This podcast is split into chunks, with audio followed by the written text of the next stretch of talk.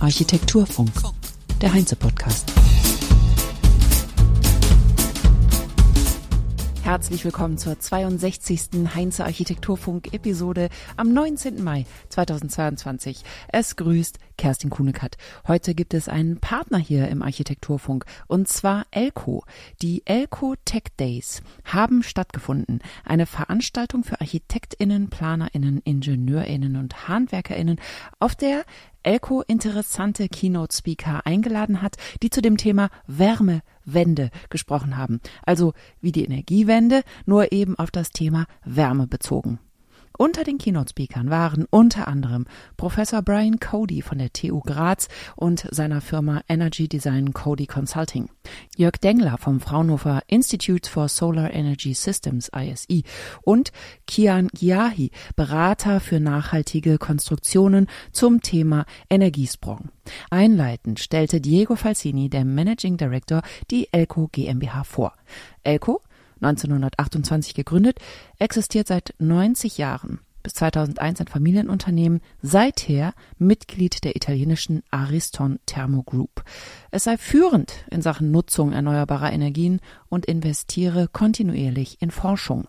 Es gibt dazu 25 Kompetenzzentren in 16 Ländern, wo geforscht und entwickelt wird. Neun Millionen Produkte werden jährlich weltweit vertrieben, in, Zitat, jeden Winkel der Erde. Und das Anliegen der Ecotech Days ist die Wärmewende, wie gesagt. Es geht um die Zukunft der Energieversorgung, so Falsini, um zukunftsfähige Lösungen, Produkte, Komponenten und Dienstleistungen in, man kann es nicht anders sagen, krisengeschüttelten Zeiten. Maximierung der Energieperformances in Gebäuden und Städten. Hören wir rein in die Keynote Form Follows Energy von Professor Brian Cody, in der es um die Rolle der Energie beim Bauen geht. Brian Cody hat auch ein Buch mit diesem Titel geschrieben, das im Birkhäuser Verlag erschienen ist. Form follows Energy. Und zwar um die beiden Faktoren, auf die wir Einfluss haben können, nimmt er Bezug, nämlich die Energieeffizienz und die CO2-neutrale Energieversorgung. Cody leitet das Institut für Gebäude und Energie an der TU Graz. Er ist Design Leader bei Arup Germany und Gastprofessor für angewandte Kunst in Wien. Er zeigt Beispiele aus der Forschung in Graz und Beispiele aus der Arbeit seines Büro Energy Design Cody, das Energiekonzepte für Projekte weltweit entwickelt. Die Links dazu findet ihr natürlich in den Shownotes. CO2-Emissionen müssen auf Null gebracht werden. Gebäude machen 50 Prozent der Emissionen aus, so heißt es. Was heißt Energy Design und wie funktioniert es? Ja, kann man sagen, das ist eine neue Disziplin oder man kann sagen, das ist ein integraler Teil des, äh, des Bauens, aber es heißt die Nutzung der natürlichen Kräfte. Ob das Wind in einem äh, Hochhaus hier in Aserbaidschan ist, wo, wo Wind äh, in kontrollierter Weise hier für die Luftung genutzt wird, natürliche Belichtung, natürliche Beluftung, die Nutzung von den Wärmeabgaben von den Menschen. Also jeder hat ungefähr 100 Watt Wärmeabgabe. Hier geht es um die Kanalisierung dieser Wärmeabgaben, um Luftströmungen im Gebäude auf natürliche Weise zu bewirken.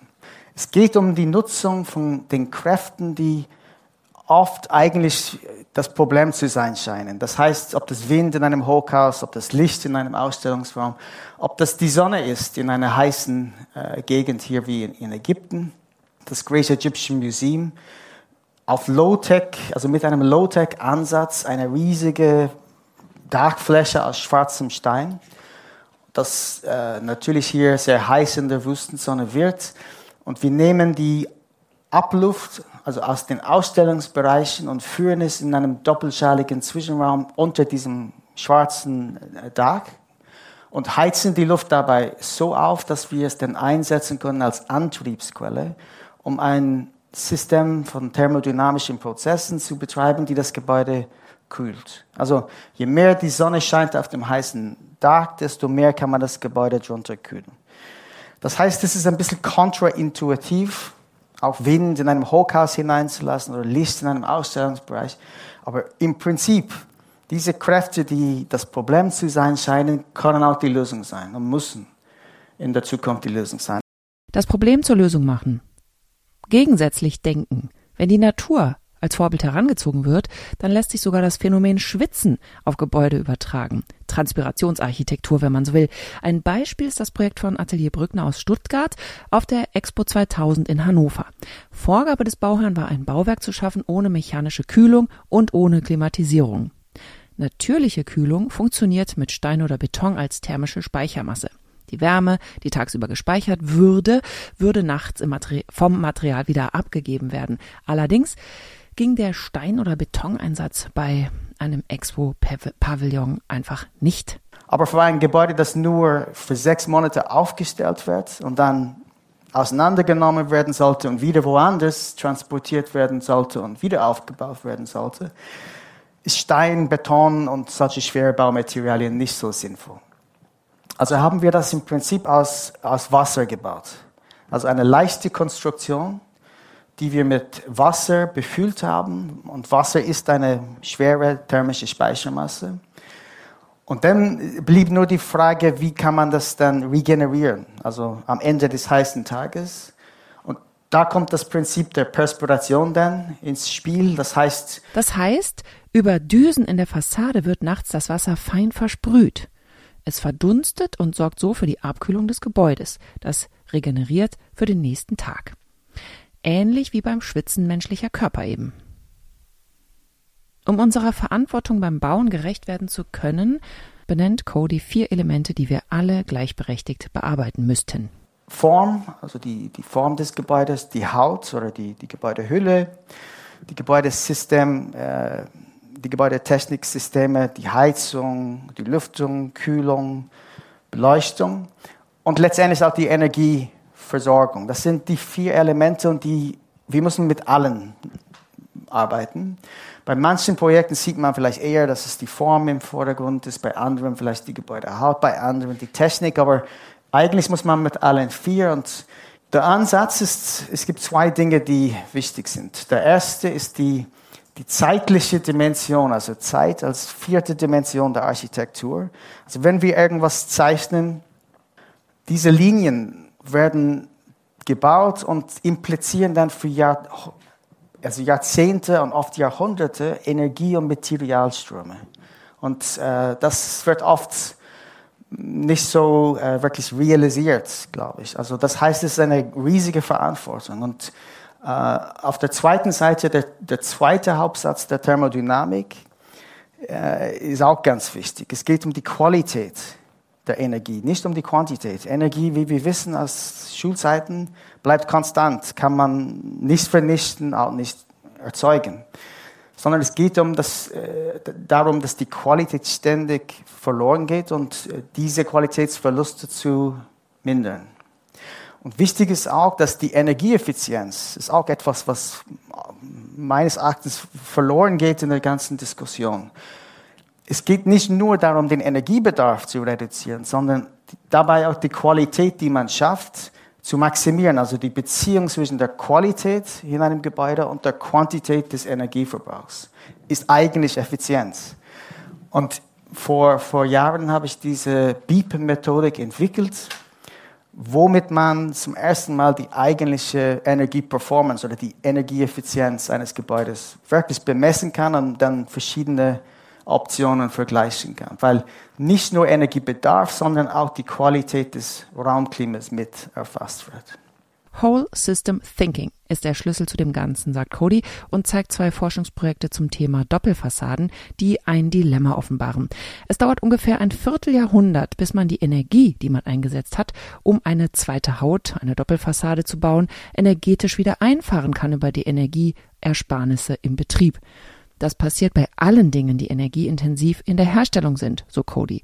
Es gehe nicht nur um die Reduktion des Energiebedarfs, sondern um die Verbesserung der Effizienz. Es gehe dabei nicht darum, Technik radikal wegzulassen, wie das beim einfachen Bauen deklariert wird, sondern das Ganze als Zitat holistisches System zu betrachten. Die Glas- und Stahlarchitektur der Hochhäuser seien Architekturträume, die wohl ausgeträumt sind. Deswegen forscht er an der Fassade unter dem Begriff Smart Skin, eine denkende Fassade, die reagieren kann, auch mit selbstlernenden Algorithmen. Mehr dazu erfahrt ihr unter energydesign-cody.com. Unser Stoffsystem ist begrenzt. Wir leben über unsere Verhältnisse. Verbrauchen so viel Materie, also Rohstoffe, dass wir derzeit drei Erden bräuchten. Das sagt der Solarphysiker Jörg Dengler vom Fraunhofer Institut for Solar Energy Systems, der das Thema von der physikalischen Warte aus betrachtet. Das ISI, 1981 gegründet, ist das größte Solarforschungsinstitut in Europa und das zweitgrößte weltweit mit 1250 MitarbeiterInnen und einem Budget von knapp 50 Millionen Euro. Die Forschung dreht sich um alles, was mit Energietechnik und Energieeffizienz zu tun hat. Photovoltaik, energieeffiziente Gebäude, solarthermische Kraftwerke und Industrieprozesse, Wasserstofftechnologien, elektrische Energiespeicher, intelligente Systeme und mehr. Dass das Stoffsystem begrenzt sei, führe, wenn wir von Nachhaltigkeit sprechen, zu dem Schluss, Nachhaltig heißt, alle Stoffe, und das meint wirklich alle, müssen in einem geschlossenen Kreislauf geführt werden, wenn das weiter funktionieren soll. Wir wissen, dass wir das nicht tun. Wir haben auch eine Ressource, die ist unendlich groß für menschliche Maßstäbe, das ist die Energie von der Sonne. Der ganz klare physikalische Schluss ist, alle Energie kommt aber kontinuierlich von der Sonne und das ist die Riesenchance. Also die nutzen wir. Alles, was, wenn wir was machen in Zukunft und haben dieses Prinzip erfüllt, sind wir auf dem richtigen Weg. Es geht aber weiter. Wir haben eine Biosphäre. Wenn wir hier in dieser Atmosphäre und es ist letztlich die Biosphäre alles in Ordnung halten, können wir leben. Wenn wir die Sache, die Biosphäre nicht in Ordnung halten, dann haben wir Probleme. Das wissen wir natürlich. Nichtsdestotrotz geht es einem unter die Haut, wenn man sich Bilder der Erde vom Weltall aus anschaut und die Verletzlichkeit des Planeten als Gesamtsystem doch versteht plötzlich. Hören wir, wie es um die CO2-Konzentration in der Atmosphäre bestellt ist, die ansteigt und ansteigt und ansteigt. Der Anstieg der, der CO2-Konzentration in der Atmosphäre. Äh, wir haben 2016 die 400 Parts per Million Grenze überschritten. Wir haben mittlerweile auch der Anstieg, der jährliche, der nimmt nach wie vor zu. Wir emittieren nicht nur additiv mehr, sondern auch jedes Jahr noch mehr als im Jahr zuvor. So ist es leider noch. Und wenn wir da bis 2040 so weitermachen würden, dann haben wir diese 450 Parts per Milliengrenze überschritten, äh, von denen die Klimawissenschaftler sagen, dass wir dann zahlreiche Kipppunkte der, des Ökosystems Erde im ganz großen Maßstab äh, dann überschritten haben. Also dann könnte zum Beispiel der Permafrost in den sibirischen Wäldern äh, könnte aufschmelzen, Unmengen von Methan frei lassen, die dort im Moment im gefrorenen Zustand gebunden sind und damit natürlich die Klimaerwärmung, die weitere Klimaerwärmung weiter anheizen. Ähnliches mit den äh, Ozeanströmen und so weiter. Das Pariser Klimaschutzabkommen ist einzuhalten. Das hat das Verfassungsgericht entschieden. Die Pariser Klimaziele sollen nicht erst im Jahr 2050 erreicht werden, sondern 2045 ist das Jahr, in dem Deutschland Klimaneutralität erreichen soll. Aber, so Dengler, es komme nicht darauf an, in welchem Jahr die Ziele erreicht würden, sondern dass wir bis dahin eine Summe der Emissionen so klein wie möglich halten. Wie sehen die Energiequellen und Technologien für die Energiewende aus? Gas wird 2045 eine untergeordnete Rolle spielen und die, ähm, die ganz große äh, Versorgungsinfrastruktur wird elektrifizierte Infrastruktur sein. Und äh, was natürlich immer auch, auch gerne diskutiert wird, welche Rolle spielt Wasserstoff? Hier steht PTX, das sind äh, Power to irgendwas, also Power to irgendwelchen Brennstoffen, kann Wasserstoff sein, könnte aber auch Methan sein oder halt künstliche flüssige Kraftstoffe, die man zum Beispiel im Flugverkehr braucht. Da gibt es auch ganz unterschiedliche, also auch unterschiedliche Auffassungen, aber die äh, Menge wird relativ klein sein, weil natürlich durch die Umwandlungsverluste da auch Effizienzen ähm, äh, verloren gehen und damit Kosten steigen. Wir sind im Gebäudesektor und die unterschiedlichen Studien, die wir besucht, untersucht haben, die äh, prognostizieren so eine Reduktion auf, ich sage mal ganz grob im gesamten Gebäudesektor auf die Hälfte, wenn es gut geht, vielleicht auch weniger. Das heißt aber ganz konkret, auch wenn es schwerfällt und mit sehr viel Arbeitskraft und Arbeitsmenge verbunden ist, werden wir im Gebäudesektor ähm, eine ganz, äh, also eine Reduktion, also eine Effizienzsteigerung haben. Das betrifft natürlich die neu gebauten Gebäude, die auch einen Teil der Zukunft darstellen wollen. Aber die, es betrifft natürlich vor allem den Gebäudebestand, der in Deutschland im Moment, so wie sich darstellt, etwa 40 Prozent der CO2-Emissionen verursacht. Also der, der 30 Prozent im Betrieb und 10 Prozent im Baubereich der Emissionen werden durch die Gebäude verursacht und da müssen wir deutlich runterkommen. Ähm, die Gebäudesanierungsraten sehen diese Studien bei zwischen 1,5 und 2 Prozent. Bundesweit ist im Moment bei 1 Prozent. Ähm, aus meiner Sicht ist es noch eine sehr zurückhaltende Größe. Andererseits ist es auch ein Stück weit realistisch, weil wir natürlich an der Stelle äh, HandwerkerInnen äh, Leistung äh, hinschiften müssen, entweder aus dem Neubausektor, das würde aus meiner Sicht ähm, durchaus Sinn machen, weil wir im Neubausektor ganz oft im Flächenverbrauch sind und Flächenverbrauch ist auch wieder ein Faktor durch den Wegfall der Kohlenstoffspeicherung in den Böden. Zum Beispiel oder für die Arten, die Auswirkungen auf die Artenvielfalt. Im Wärmebereich sind es die Wärmepumpen, die in Zukunft unsere Häuser weitestgehend beheizen werden. 2030 werden wir vier bis sechs Millionen Wärmepumpe haben müssen. Eine Million haben wir jetzt kumuliert in Deutschland installiert. Also das ist ein Markt, wenn jemand von Ihnen jemand kennt oder selbst in diesem Geschäftsfeld aktiv ist, dann nur zu ähm, rationalisieren Sie, äh, weiten Sie Ihre Produktion aus, äh, schaffen Sie äh, Leistungen und vor allem für die HandwerkerInnen unter Ihnen ist es ganz wichtig, ab sofort ist es, muss praktisch, das ist eine der äh, Akutmaßnahmen jetzt gerade auch als Reaktion auf den Krieg äh, von Russland, ist äh, eine Reaktion, dass die HandwerkerInnen sehr schnell äh, sehr gut geschult werden müssen in dem Einbau der Wärmepumpen, weil ein Hemmnis ist tatsächlich noch, dass nicht alle sozusagen diese Technologie so routiniert anwenden, wie heutzutage Gaskessel ausgetauscht werden. Die Wärmepumpe war bis vor kurzem noch nicht ganz wirtschaftlich. Aber Lebensdauer und aktuelle Energiekrise änderten dies, so Dengler. Wenn zum Beispiel die CO2-Belastung des Stroms runterginge durch erneuerbare Energien, also Luft, Wasser, Sohle, wasserbetriebene Wärmepumpen, dann wird die Bilanz der Wärmepumpe auch deutlich besser, ergo ökologischer. Die Einbausituation der Heizung, die Qualität des Einbaus, alles fließt ein in die Berechnung der Effizienz von Wärmepumpen, vor allem im Gebäudebestand. Heizkörper mit hohen Vorlauftemperaturen sind ungünstiger als Niedertemperaturheizung wie eine Fußbodenheizung, die mit niedrigen Temperaturen auskommt. Damit sei die Werbe Wärmepumpe sehr effizient und wesentlich effizienter als mit einer normalen Heizung mit einem hohen Temperaturhub. Wir hören noch einmal Jörg Dengler. Ich habe das vorhin gesagt, wir haben es ziemlich eilig, damit wir den Planeten tatsächlich auf 1,5 Grad halten. Die Zukunft der Wärme im Gebäudebereich ist elektrisch. Wasserstoff wird frühestens ab 2030 überhaupt eine Rolle spielen und dann vor allem in Industrieprozessen.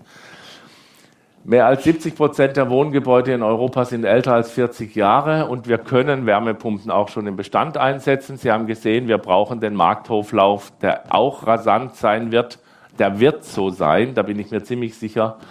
Und äh, bis jetzt sind die eine Million Wärmepumpen hauptsächlich in Ein- und Zweifamilienhäusern eingebaut. Aus unserer Sicht gibt es keine Gründe, die ab sofort auch in Bestandsgebäuden und Mehrfamilienhäusern einzusetzen. Sie haben gesehen, dass es eine Vielfalt von Effizienzeinflüssen geben. Exemplare sind wir tiefer eingestiegen in den Vorlauftemperaturen der Heizungssysteme, die natürlich dann auch eventuell äh, der Sanierung anheimfallen. Aber wir sehen auch, dass wir Effizienzwerte kriegen, die den ökologischen Vorteil gegenüber fossil betriebenen Heizsystemen zeigen.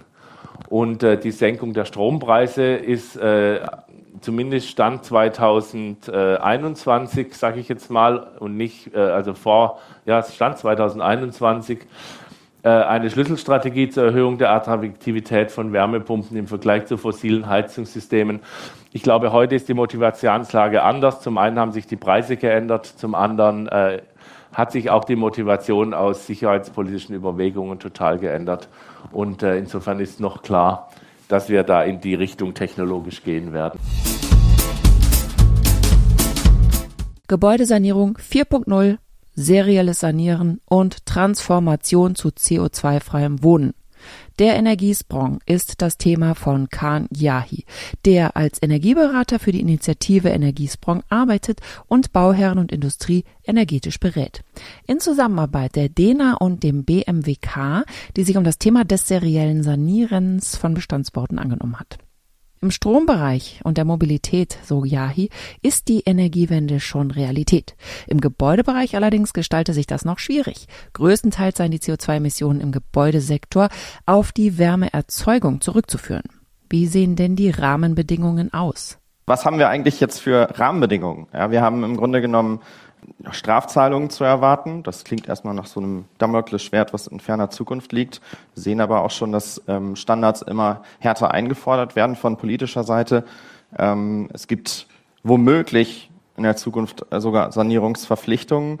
Äh, CO2-Preis ist etwas, was bei allen sicherlich immer mehr rumgeistert, aber wo man sagt, ja gut, der Hebel ist jetzt noch nicht so gegeben, der, der Schmerz ist noch nicht groß genug. Ähm, und eben die Zielverfehlungen, die wir im Gebäudesektor hinsichtlich Klimaschutz ähm, in der Vergangenheit gesehen haben, bis hin zu Verfassungsgerichtsurteilen ähm, und dem eigentlichen Marktproblem. Wir wollen ja alle Fachkräftemangel, Baustoffkosten schnellen uns davon. Wenn wir unser Ziel, die Emissionen bis 2030 um die Hälfte zu senken, erreichen wollen, müssen wir die jährlichen CO2-Emissionen um 4,5 Prozent senken. Das ist mit dem, was wir aktuell tun, nicht zu schaffen. Denn wir haben einen überwiegenden Anteil ähm, fossiler Wärmeerzeuger immer noch im Markt. Sie im, im, täglichen Geschäft wahrscheinlich ebenso wie, wie alle anderen auch. Wir haben äh, im Grunde genommen hier 70 Prozent des Energieverbrauchs insgesamt. Was aber auch passiere, seien Wärmepumpen ein wachsender Trend. Der Anteil habe sich seit 2017 verdoppelt, ist aber gemessen an den gesamten installierten Wärmeerzeugern in Deutschland noch zu gering. Ein Grund dafür dürfte noch der hohe Preis sein, den man gerade in einem Einfamilienhaus für eine Luftwasser-Wärmepumpe zu zahlen hat. Wir haben es ja auch eben schon gehört, dass sie noch nicht so wirtschaftlich sind, denn der Preis liegt bei fast 50.000 Euro. Was bedeutet eine CO2-Einsparung von 4,5 Prozent pro Jahr eigentlich konkret? Was bedeutet eine Einsparung von den vorhin angesprochenen 4,5 Prozent pro Jahr? Das bedeutet 950.000 Öl- und Gasheizungen pro Jahr gegen Wärmepumpen zu tauschen. Ich weiß nicht, wie viele Wärmepumpen in, ähm, vom Unternehmen Elco und Partnern äh, pro Jahr getauscht werden, aber wenn wir den gesamten Markt betrachten, wir haben es oben gesehen, kommen wir jetzt, glaube ich, so auf bummelige 180.000, die insgesamt eingesetzt werden. Äh, wir reden hier von Austausch alleine. 45 Prozent der Gebäude klimaneutral zu sanieren würde das ähm, bedeuten. Sind ja ungefähr eben entsprechend zehn Jahre Sanierungsraten, die derzeit ja, im aktuellen Neubauumfeld zumindest nicht zu denken wären. Das Fazit? Energieziele wahnsinnig anspruchsvoll. Die Gebäudesanierung muss erheblich steigen. Wir haben jetzt gerade mal irgendwie Faktor 4 gesehen oder sowas ähnliches. Ja, da kann man auch über einzelne Prozentpunkte, äh, braucht man da, glaube ich, nicht zu streiten. Das Niveau ist einfach noch viel zu gering. Die Wärmepumpe wird eine ganz zentrale Rolle spielen müssen, es sei denn, es finden sich andere Lösungen, wie wir von fossilen Brennstoffen entsprechend uns auch verabschieden können. Mindestens deren Einsatz in der Summe senken können. Da muss ein, ein dramatischer Anstieg passieren. Ähm, und ja, Wasserstoff kann nur eine kleine Rolle spielen. Wir kennen das. Andere Branchen brauchen den Wasserstoff auch. Wir haben entsprechend die Versorgung nicht. Sie sind, ich bin kein TGA-Experte, muss ich dazu sagen, aber ja, wahrscheinlich auch damit vertraut, dass wir nicht gänzlich fossile Brennstoffe mal eben durch Wasserstoff in bestehenden Anlagen ersetzen werden. So ist eine Vision entstanden, die bedeutet nachhaltiges, schönes und bezahlbares Wohnen für alle. Also im Grunde genommen ein Stück weit konträr zu dem, was ich Ihnen eben an den Rahmenbedingungen ähm, nochmal in Erinnerung gerufen habe. Und das bedeutet eben aus unserer Sicht einfach schnell, gut und bezahlbar, schöne Werbebegriffe. Wir müssen von den nicht skalierbaren Lösungen in der Sanierung ein Stück weit wegkommen. Wir müssen diesen, diesen Themen ein, ein neues Produkt gewissermaßen ähm, mit an die Hand geben, entgegensetzen. Der Markt ist groß genug. Es geht hier, glaube ich, gar nicht mal um Wettbewerb. Wir sehen das jeden Tag, wenn wir Gespräche mit, mit ähm, Bestandshaltern führen. Wir müssen weg von nicht skalierbaren zu skalierbaren Lösungen. Neue Gebäudehülle, vorgefertigte Fassadenelemente, Photovoltaik aufs Dach und integrierte Plug-and-Play-Lösungen für Warmwasseraufbereitung. So kommt man dem Net Zero Gebäude nahe, das über das Jahr betrachtet so viel Energie erzeugt, wie es verbraucht. Das war's für heute. Die Links zu Elko, der Arbeit von Brian Cody, Jörg Gendler und Kian Yahi, findet ihr in den Show Notes. In der nächsten Woche ist Feiertag. Ich hoffe, wir sehen und sprechen uns in der Woche darauf auf der Digital Bau, der Fachmesse für digitale Lösungen in der Baubranche. Die findet ja vom 31.05. bis zum 2.06. in der Messe Köln statt. Heinze wird vor Ort sein. Ich habe es hier schon öfter erwähnt. Produktinnovationen werden dort vorgestellt und spannende Keynotes werden sprechen. Außerdem wird der Architekturfunk ja live vor Ort produziert und es wird auf der Bühne eine Live-Aufnahme des brandneuen Alumni-Podcasts vom Baunetz geben. Im Anschluss wird gefeiert. Also kommt vorbei, sprecht mit uns und feiert mit uns. Wir würden uns freuen. Danke fürs Zuhören. Habt zwei schöne Maiwochen und natürlich ein wundervolles langes Wochenende. Bis übernächsten Donnerstag. Architektur Funk.